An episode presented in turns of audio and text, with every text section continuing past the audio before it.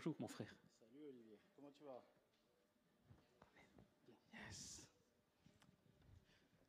Vous allez bien ce matin? Waouh, wow. ça va? Ça va bien? Oui, allez, soyez un petit peu participatifs les amis. Hein. Est-ce que vous allez bien ce matin? Ouais, En tout cas, je suis hyper heureux, comme chaque fois que j'ai l'opportunité de partager mon cœur hein, avec vous, de partager ce que Dieu m'a mis à cœur. Et puis Olivier, J'aime bien ce terme qu'il a utilisé, méditer, ruminer. J'aime toujours le dire. Moi, je suis quelqu'un de, on va dire, assez introverti de base. Et c'est quelque chose qui fait que je passe énormément de temps à méditer la parole de Dieu. Quand j'ai découvert ça à l'âge de 16 ans, hein, puisque c'est vraiment à cette époque-là que je me suis converti, je crois que ça ne m'a plus jamais lâché. J'aime explorer la parole de Dieu. Hein. Et ce matin, j'ai envie d'aborder une thématique avec vous hein, assez profond. Hein. On va parler un petit peu plus de la crainte de Dieu ce matin. Vous savez, on a des orateurs vraiment de qualité au centre de vie. Hein. Et ça nous pousse à nous challenger à chaque fois. Moi, je dis, vous savez, il y a le web et il y a ce qu'on appelle le dark web. Pour moi, il y a la théologie et il y a aussi un petit peu la théologie plus profonde, tu vois, la, la deep théologie. Et je dirais, les orateurs, ils sont tellement de qualité que par moments, j'ai envie juste de venir poser une prédication simple, mais certains me challengent. Ils m'obligent à chercher des prédications encore plus profondes. Tout ça, c'est de la faute de Bertrand. Voilà, c'est de ta faute, je l'ai dit, de Olivier, de Cyril. Mais c'est ça que je trouve qui est beau, c'est que ça nous pousse à aller chercher Dieu de plus en plus en profondeur. Hein. Et les premières expériences que j'ai faites de la crainte de Dieu, vous savez, ça peut être un mot assez barbare, la crainte de Dieu. Hein. Ça veut dire quoi? Ça veut dire avoir peur de Dieu, ça veut dire être dans l'effroi, dans la terreur de Dieu. Et c'est tellement extraordinaire comment Dieu fait les choses. Ce matin, on a pris ce chant, ce dernier chant, où j'ai eu des frissons de Hillsong, This is our God, c'est notre Dieu. Hein. Et en fait, c'est vraiment l'un des premiers chants, je vous dis la vérité, avec lesquels j'ai eu une rencontre profonde et j'ai expérimenté la crainte et la présence de Dieu. Hein. Vous savez, j'aime pas forcément raconter toujours euh, ces exemples, mais je vais vous le raconter hein, pour vous la faire courte. Je dis toujours, j'ai fait vraiment deux expériences assez bouleversantes dans ma vie, enfin j'en ai fait plusieurs, mais il y a deux expériences bouleversantes où j'ai vraiment rencontré Jésus, hein, où je l'ai vraiment vu comme je suis en train de vous voir. Et une de ces expériences, c'était ben, dans mon adolescence, j'aimais beaucoup en fait prendre des temps de prière avec Dieu. J'avais une tradition et euh, j'essayais toujours de la maintenir. C'était chaque soir, je prenais en tout cas au moins une heure à une heure et demie de temps dans la présence de Dieu. Hein. Donc mes parents, ils savaient qu'à partir de 20 heures, il fallait rien me demander. Hein parce que je rentrais dans ma chambre et je fermais la porte à clé. Et du coup, je cherchais Dieu. Je mettais à petite louange, je mettais en particulier Hillsong, particulier cet album, is Our qui m'a vraiment touché et impacté. Et puis, bah, la présence de Dieu, c'est, je dirais, c'est un petit peu comme la relation qu'on a entre un homme et une femme. C'est pas chaque fois qu'un homme et une femme ont des relations qu'il y a un bébé qui vient. Mais il y a une grande probabilité qu'il y ait un bébé qui vient, plus on multiplie les relations. Vrai ou faux hein? Ou sinon, vous êtes encore puceau ou vierge dans cette salle. Hein? Mais c'est vrai. Il y a une grande probabilité hein, d'avoir des enfants dans ce domaine-là. Et la présence de Dieu, c'est la même chose. Ce n'est pas à chaque fois que vous allez rentrer peut-être dans la présence de Dieu qu'il va y avoir des déclics, des choses, mais plus vous multipliez les moments, et plus dans ces moments, vous vivrez des pépites et des choses extraordinaires. Et il y a eu un de ces moments-là. Et un de ces moments-là extraordinaires, ça a été, bah, j'étais profondément à genoux, profondément dans la présence de Dieu. Et comme Paul le, raconte, j'ai été comme transportant l'esprit, je vous dis la vérité, j'ai eu comme cette sensation que comme une main me saisissait et je n'arrivais plus à me redresser. Hein. J'étais face contre terre dans ma chambre, à genoux. Hein. Et là, mais il y avait une gloire et une atmosphère qui était tellement forte que physiquement, il n'était plus possible de me lever. Hein. Je ne comprenais pas ce qui était en train de m'arriver. Et j'ai eu comme cette vision du trône de Dieu, comme cette vision du Seigneur en personne qui venait, qui me touchait l'épaule. Et je crois que ce jour-là, j'ai saisi hein, avec effroi qui était Dieu. Hein. qui était l'Éternel. Et je pense que par moments, on ne saisit pas assez qui est Dieu. On pense, et c'est un petit peu la terreur et l'effroi, je dirais, du monde occidental où on a humanisé Dieu. On l'a rendu à notre hauteur. On a rendu Dieu comme nous. On a, on a essayé de le simplifier hein, et de le faire devenir de plus en plus homme. Mais par moments, on oublie qui est Dieu. Hein. Et ce jour-là, j'ai réalisé qu'il y avait quelque chose qui me dépassait. Hein, et que ma position face à Dieu, c'était en révérence, face contre terre, dans la présence du roi des rois, les amis. Et ça, ça a marqué et ça a changé complètement ma vie chrétienne. De comprendre que face à Dieu, oui, Dieu veut nous prendre comme des amis, mais face à Dieu, il, y a, il doit y avoir une profonde révérence. Sinon, on peut vivre une vie chrétienne où ça devient une vraie pièce de théâtre. Je dis les amis, on peut être de très bons acteurs. On peut venir chaque dimanche, on a chacun nos petits rôles attribués. Voilà, moi j'ai le rôle du musicien de l'église, je joue super bien. Moi j'ai le rôle du prédicateur. Tu vois, chacun, on a nos rôles, un petit peu comme la vie de famille, tu vois, avec le générique qui se présente, il y a l'orateur qui arrive et tout. On peut chacun jouer dans cette pièce de théâtre.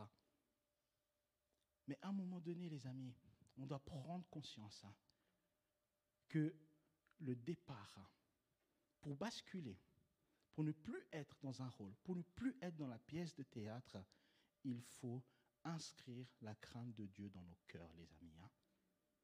Ce qui va mettre en lumière la pièce de théâtre, la vie spirituelle, ce qui va mettre en lumière qu'on est dans une pièce de théâtre, les amis, c'est lorsque il va y avoir un décalage entre ce que la parole dit de la vie surnaturelle et ce que nous sommes en train d'expérimenter et vivre. C'est ça que je dis, les amis, c'est qu'on a rendu Dieu tellement humain qu'on a rendu un Dieu qui ne fait plus de miracles, un Dieu qui n'opère plus de guérison, qui n'opère plus de choses surnaturelles et extraordinaires dans nos vies, les amis. Hein. Et dans une pièce de théâtre, il y a souvent un, rôle principal. On serait d'accord de dire le rôle principal, on l'attribue à Jésus. Hein. Jésus, c'est toi. Le rôle du Seigneur et Sauveur, c'est à toi que je donne. Mais bien souvent, c'est nous-mêmes qui prenons ce premier rôle.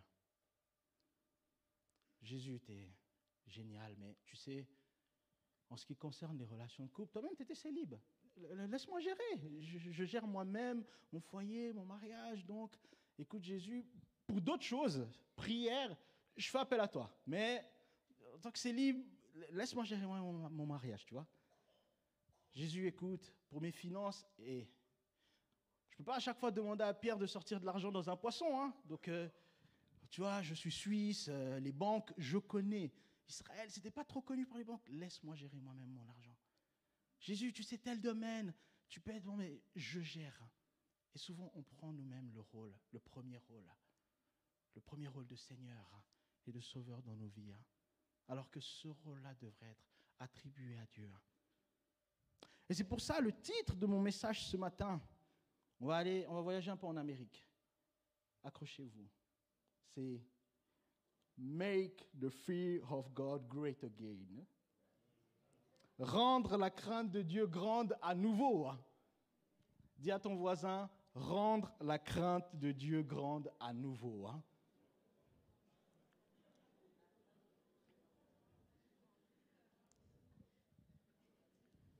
Prenons un verset ensemble. On va prendre Proverbe 9 à partir du verset 10. Proverbe 9, 10 qui va s'afficher, qui nous dit, le commencement de la sagesse, c'est la crainte de l'Éternel. La connaissance du Dieu saint, voilà en quoi consiste l'intelligence. Le commencement de la sagesse, c'est la crainte de l'Éternel. Mais qu'est-ce que c'est que cette crainte de l'éternel? En hébreu, le mot qui est employé dans ce verset, c'est yira, qui peut signifier crainte ou terreur. Mais dans le cadre de ce verset-là, ça signifie chose qui inspire du respect. Ou encore, dans le cadre de crainte de Dieu, c'est une profonde révérence, une piété. Lorsqu'on parle de la crainte de Dieu, on parle de du respect que Dieu nous inspire, qui nous plonge vers une profonde révérence et qui nous conduit vers une vie de piété.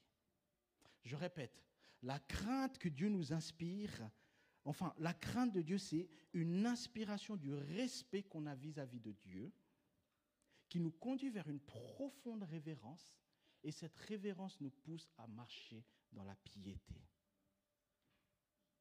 C'est ça la crainte de Dieu, les amis. Hein. Et ce qui est fort, c'est que je me suis toujours posé un petit peu la question parce qu'il est souvent lié au fait que c'est nos corps qui pêchent, c'est à cause du corps qu'on pêche, c'est à cause de la chair, tout ce genre de choses. Et je me suis toujours un petit peu posé la question, mais au final, à quoi sert véritablement ce corps? Pourquoi Dieu ne s'en débarrasse pas? Et plus on lit, plus on, regarde et plus on voit que même pour le corps, il y a un salut. Hein et que dans le salut, c'est pas seulement l'âme et l'esprit qui est sauvé, mais Dieu a un plan également pour nos corps. Et pour ceux qui sont pas habitués à lire la Bible, mais on vivra pas au ciel. On reviendra sur terre, on sera toujours en trois dimensions, hein. corps, âme et esprit. Hein. Et pour étayer ça, en janvier 2000, il y a des scientifiques qui ont fait une découverte assez extraordinaire. En janvier 2000, en explorant les acides nucléiques de notre ADN, les scientifiques ont découvert une séquence qui énonce le nom de Dieu. Dans notre ADN, la séquence révèle quatre lettres qu'on pourrait prononcer Yod, He, Wa, He, ce qui se traduirait par Yahweh. C'est assez fou. Hein. Et le plus fou est que cette séquence dans notre ADN se trouve sur chaque personne, chaque être vivant. C'est l'empreinte de Dieu qui prouve qu'il est réel. Et dans Lévitique, on va entendre que la vie d'un être est dans le sang. La vie de l'homme est dans le sang. Dieu vient s'inscrire dans notre ADN. Dieu vient se manifester également en nous, dans notre ADN. Et du coup, c'est là où je me pose la question, même maintenant, hein on va rentrer, concentrez-vous, on va rentrer dans ce que j'appelle un petit peu de la deep théologie, hein, de la théologie un peu plus profonde. Adam, premier être. Ni issu d'un homme, ni issu d'une femme, il est le premier être.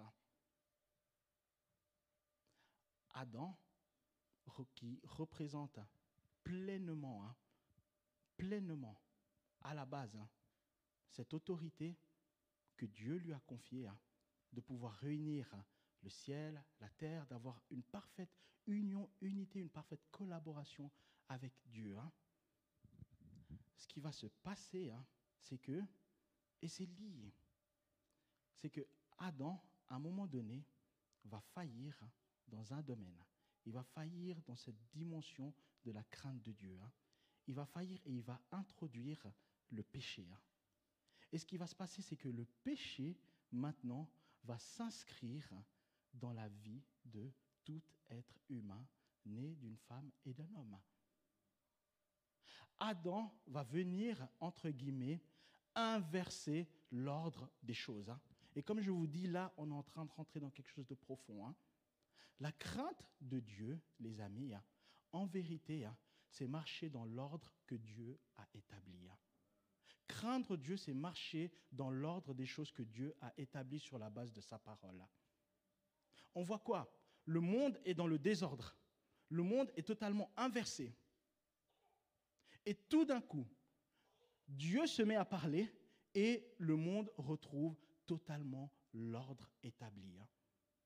Et on va voir que chaque fois que des hommes ont marché dans la sens contraire, dans le sens contraire de Dieu, dans le désordre, à chaque fois que Dieu est venu établir sa parole, ça a ramené l'ordre dans la vie de ces personnes-là.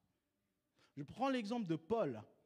Paul qui marche totalement en opposition à Dieu, qui marche dans une forme de désordre.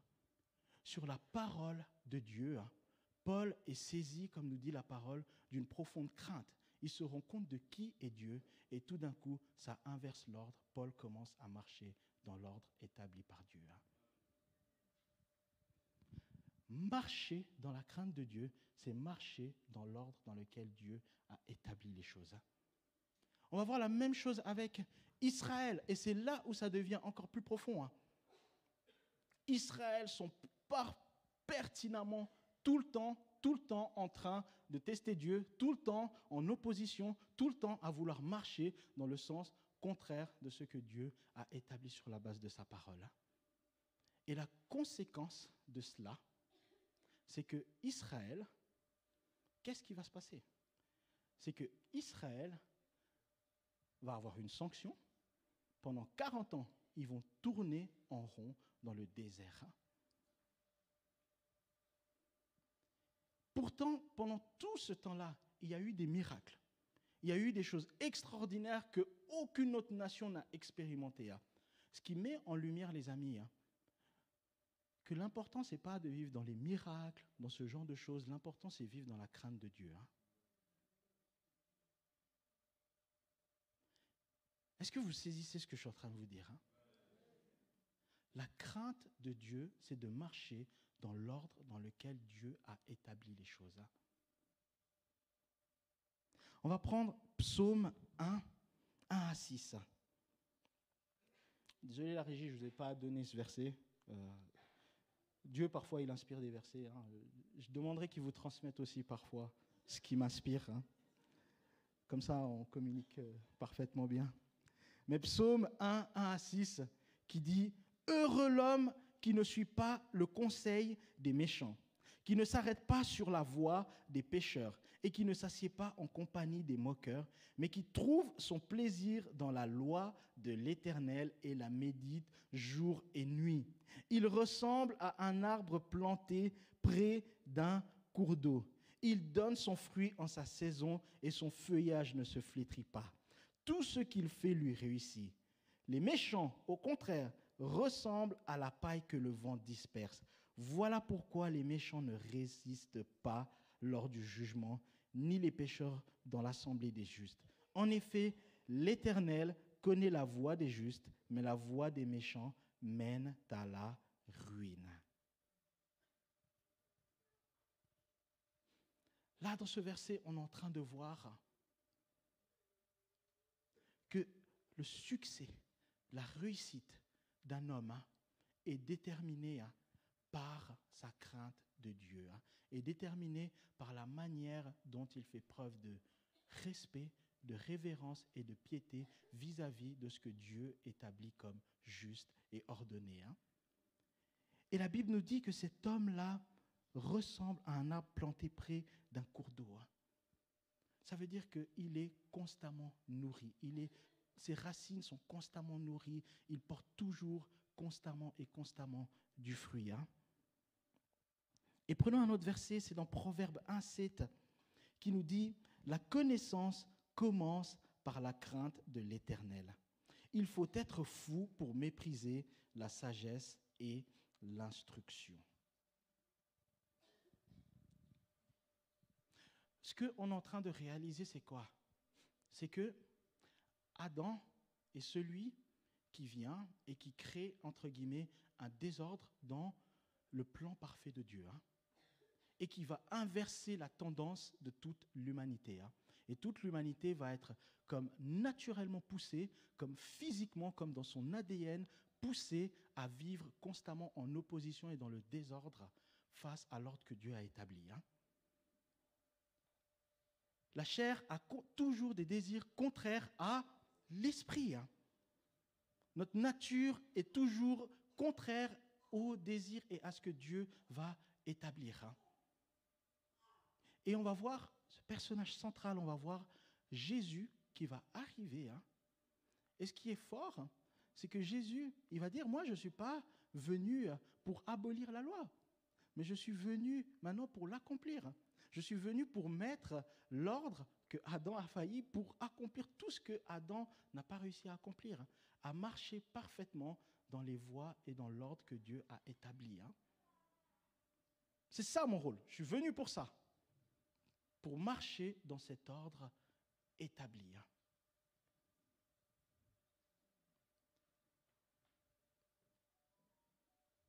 Et on va voir que, en fait, lorsque on va commencer à suivre Jésus, lorsqu'on va marcher avec Jésus, hein, profondément dans la crainte de Dieu, hein, on est en train, en quelque sorte, de ramener de l'ordre dans nos vies. Hein. On est en train de ramener ce que Dieu a établi pleinement dans nos vies, à contrario du peuple d'Israël. Vous savez, on peut vivre une vie de foi où on tourne constamment, constamment, constamment dans le désert. Je ne sais pas si vous avez déjà eu cette sensation, vous avez l'impression que votre vie de foi, elle n'avance pas. comme si vous tourniez en rond, comme si vous n'alliez pas de l'avant. Hein. Le point central et le point crucial, c'est la crainte de Dieu, les amis. Hein.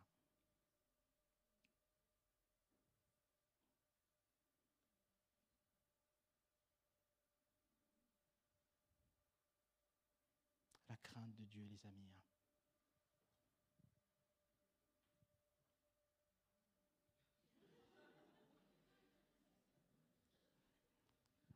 C'est la crainte de la lumière, plutôt. La crainte de Dieu, les amis. Hein.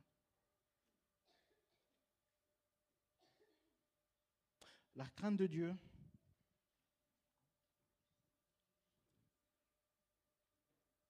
pour expérimenter la crainte de Dieu, les amis, hein, il faut déjà premièrement commencer par prendre conscience qui est Dieu, hein, qui il est.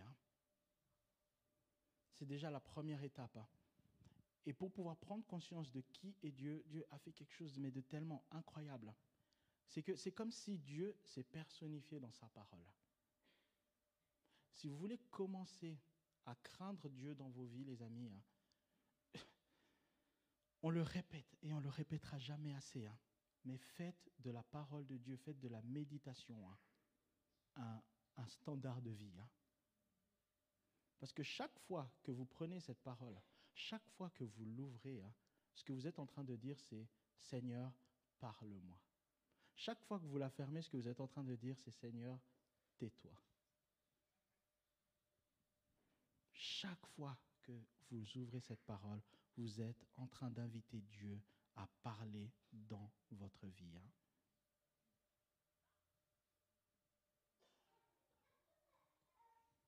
Amen. Je ne sais pas si je vous ennuie, hein, les amis, hein, mais. Est-ce que ça a du sens ce que je suis en train de vous raconter hein? Est-ce que vous êtes en train de capter ce qui est en train d'être dit, les amis hein? Allons-y un petit peu plus loin. La connaissance commence par la crainte de l'éternel faut être fou pour mépriser la sagesse et l'instruction. Ça, c'est ce qu'on a vu dans Proverbe 1, 7. Ce qu'on a vu aussi dans Proverbe 9, 10, c'est que le commencement de la sagesse, c'est la crainte de l'éternel. La connaissance du Dieu saint. Voilà en quoi consiste l'intelligence. Et ce qui est fou, c'est regarder ce qu'on va découvrir dans 1 Corinthiens 1, 30. Je vous invite à prendre 1 Corinthiens 1, 30. Qui va nous dire, Or, c'est par lui que vous êtes en Jésus-Christ, lequel, de par Dieu, pas Gérard, a été fait pour nous sagesse, justice et sanctification et rédemption. Or, c'est par lui que vous êtes en Jésus-Christ, lequel, de par Dieu, a été fait pour nous sagesse, justice et sanctification et rédemption. Je l'ai pris en 8 secondes parce que je trouvais qu'il était beaucoup plus clair et explicite. On nous dit que le commencement de la crainte de Dieu, enfin le commencement de la sagesse, c'est la crainte de Dieu.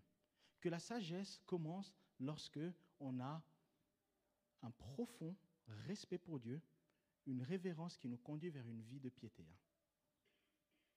Et là, ici, on va nous dire que, en vérité, cette sagesse-là, est-ce que vous êtes en train de comprendre? Que, en vérité, cette sagesse-là dont on est en train de parler, hein, il s'agit tout simplement de Jésus. Hein. que Jésus a été fait sagesse pour nous, selon 1 Corinthiens 1, 30.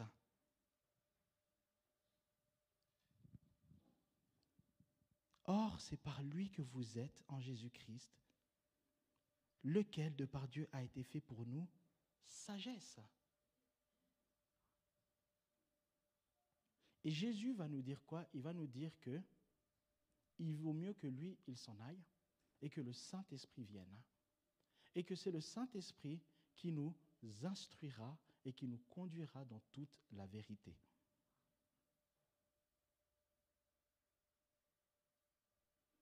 Et permettez-moi de traduire et d'interpréter ce verset de Proverbe 1.7.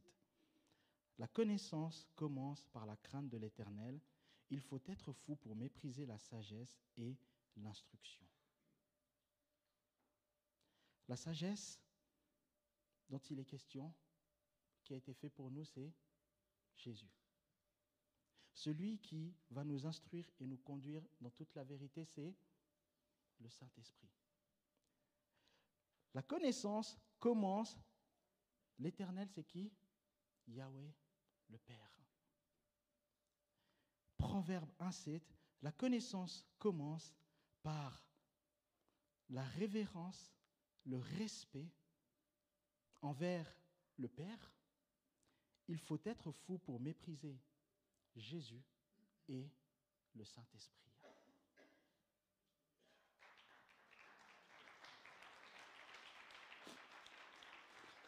La connaissance commence par la crainte, donc le respect, la révérence profonde du Père, qui est l'Éternel. La connaissance commence par la révérence et le respect du Père. Il faut être fou pour mépriser la sagesse, Jésus, et l'instruction, Saint-Esprit. Il faut être fou pour mépriser Jésus et le Saint-Esprit. La connaissance va commencer par le fait d'avoir du respect, de la révérence envers Dieu. Amen. Les amis, tout est lié. Hein. Et c'est ça qu'on vous dit. C'est que ce n'est pas une pièce de théâtre, la vie chrétienne. Hein. La vie chrétienne, ce n'est pas un rôle qu'on est en train de se donner. Hein la vie chrétienne, les amis, hein, c'est de prendre en considération qui est Dieu, hein, de prendre en considération qui est Jésus hein, et de suivre les instructions du Saint-Esprit. Et c'est là tout le sens que cela prend.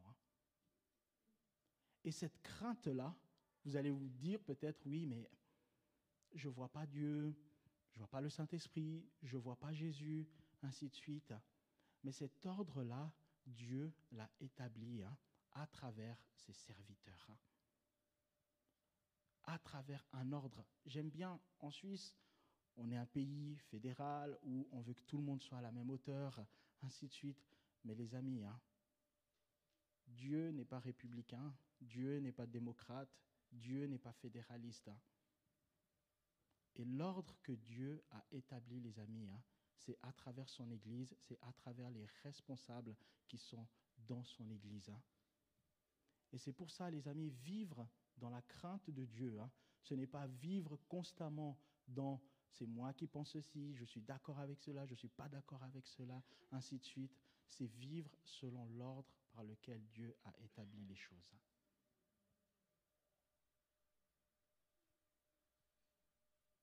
La crainte de Dieu. Hein toute sagesse, toute connaissance, quelle qu'elle soit, commence par la crainte de l'Éternel. Est-ce que ce matin, il y a des gens qui ont envie de grandir un petit peu plus dans leur crainte de l'Éternel?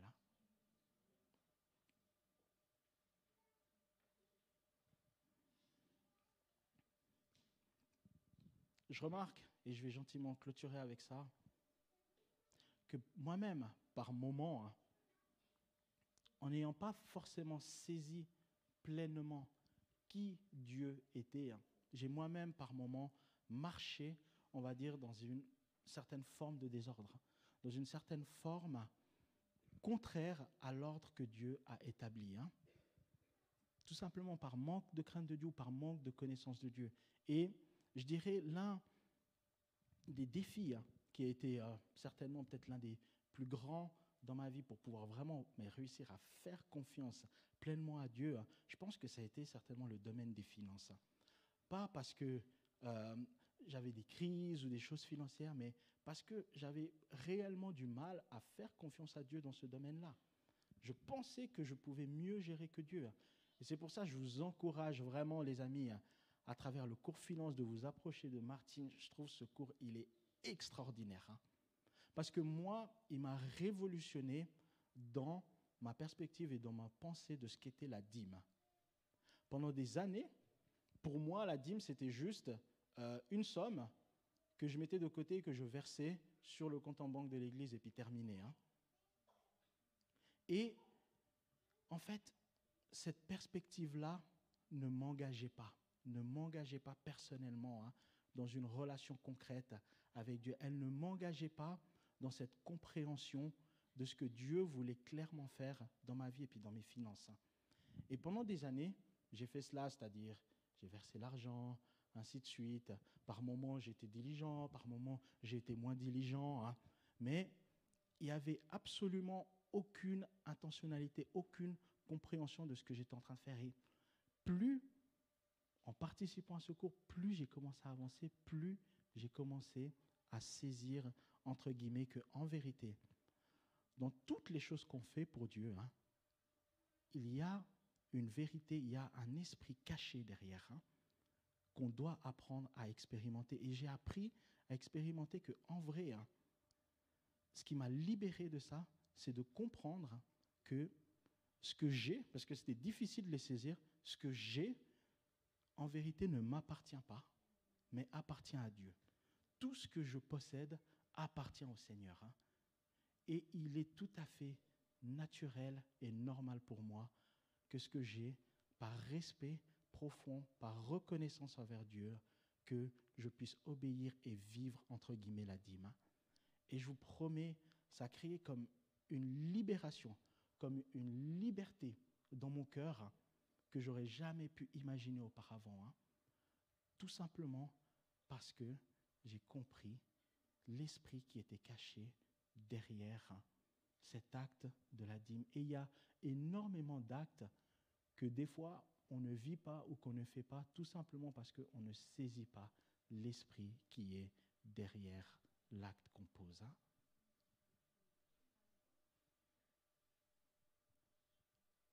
Ça va, vous arrivez à me suivre, les amis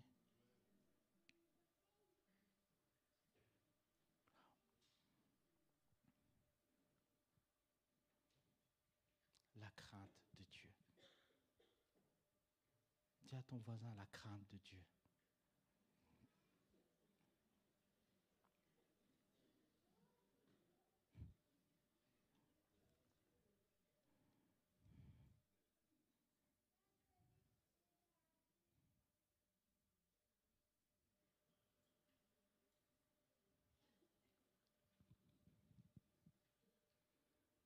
Cyril, est-ce que tu peux m'accompagner au piano? Tu fais bien de revenir. Hein? Je nous invite à nous lever, les amis. Hein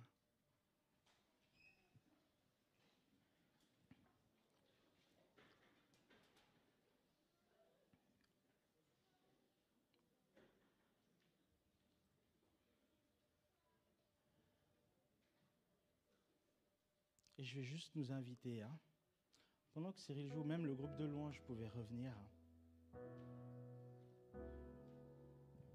vous inquiétez pas, je vais me répéter hein, pour ceux qui n'auraient pas totalement saisi. Hein.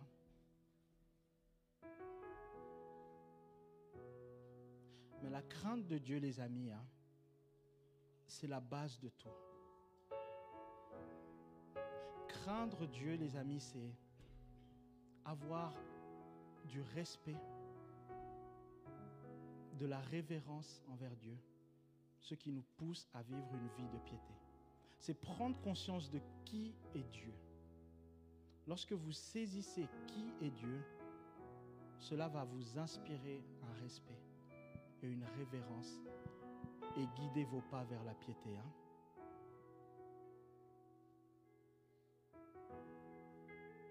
Et lorsque on a cette crainte de Dieu, cela nous pousse à ne plus être en opposition à Dieu, mais en collaboration avec Dieu. hein. On ne marche plus dans Seigneur, comme si le Seigneur était un sélectage, je mets ma pièce, ma prière, et Dieu va me donner telle ou telle chose. Mais c'est de comprendre maintenant et de saisir que Dieu a établi telle et telle chose. Il a préparé d'avance des bonnes choses pour moi. Et ma collaboration, basée sur ma crainte et mon respect envers Dieu, me pousse à marcher sur les voies qu'il a conçues pour moi. Et tout d'un coup, je ne suis plus dans la recherche. Je ne suis plus dans la course, je ne suis plus dans la confrontation, dans l'opposition, dans la rivalité. hein. J'ai saisi maintenant pour ma vie, parce que Dieu a une part pour chacun, j'ai saisi pour ma vie ce que Dieu attend de moi et je commence à marcher maintenant sur ces traces préparées d'avance pour moi. Et lorsque vous saisissez cela, les amis, hein, vous vous rendez compte d'une part, oui, que à travers Adam, qui a inversé l'ordre des choses, qui a fait que même dans notre chair, dans notre ADN, nous sommes opposés naturellement à Dieu, hein, que Jésus est venu remettre cet ordre-là. Et que maintenant, il y a un salut, même pour vos corps, les amis. hein. Et que vous avez cette capacité maintenant de marcher dans l'ordre des choses que Dieu a établies. hein.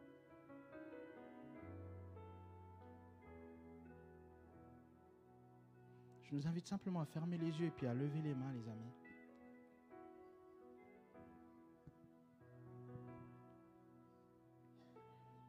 Seigneur,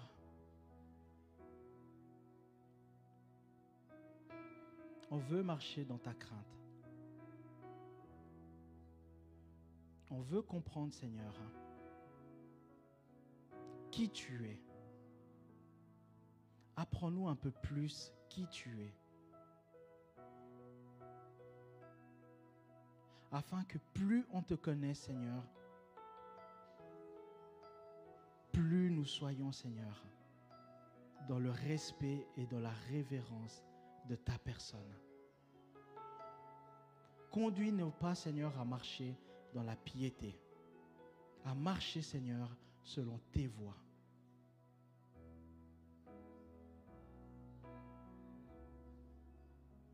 Afin que, Seigneur, comme cet homme que tu décris hein, dans les psaumes, que nous soyons comme cet arbre planté au bord d'un cours d'eau et que tout ce que nous faisons puisse avoir du succès, réussir selon l'ordre que tu as établi, Père.